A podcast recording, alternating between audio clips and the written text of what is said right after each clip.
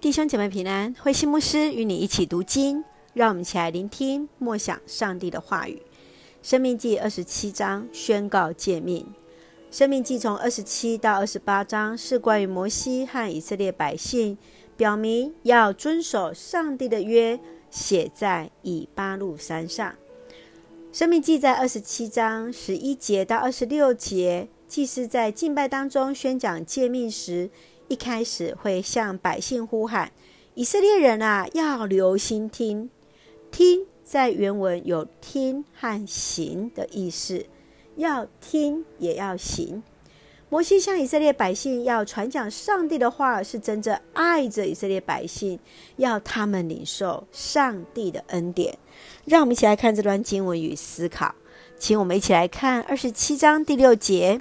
凡为上主你们的上帝筑造的任何祭坛，都要用没有凿过的石头。你们要在祭坛上献烧化祭。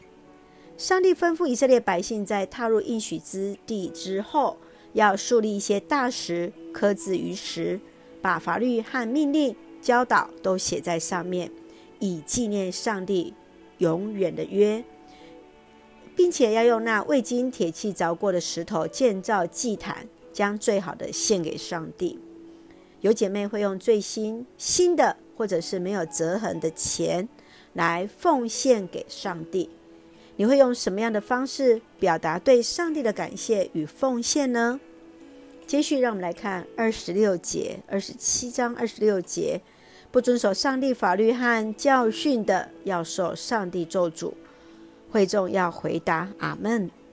上帝与以色列百姓立约，不可拜偶像，对父母、邻居、弱势者不可行恶，还有一些道德的规范，都是要让他们蒙福。约是代表彼此双方同意而签立的约定。上帝将祝福咒诅排列在他们的面前，关键就在于守约，愿意遵守上帝的诫命。今天，当我们面对祝福和咒诅的抉择，你会如何取舍与判断呢？愿主来恩待，愿主来带领。记得，上帝让我们都有自由选择的权利，而是在于我们要如何来遵行，是否愿意将神的话语成我们生命的法则呢？让我们一起用二十七章第十节作为我们这一段的金句。你们要听从他，切实遵行我今天向你们颁布的一切法律诫命。你们要听从上帝，确实遵守上帝向我们所颁布的一切的法律跟诫命。愿我们确实遵守，不仅听，更要来实践。让我们一起用这段经文来作为我们的祷告。亲爱的天父上帝，感谢赞美上帝所赐一切的美好与恩典，一路与我们同行，以感恩的心和行动来回应你所赐的恩典。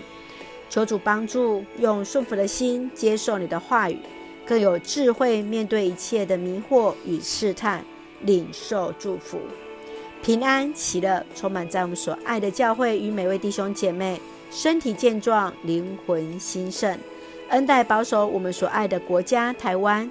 成为上帝你恩典的出口，感谢祷告是奉靠主耶稣基督的圣名求，阿门。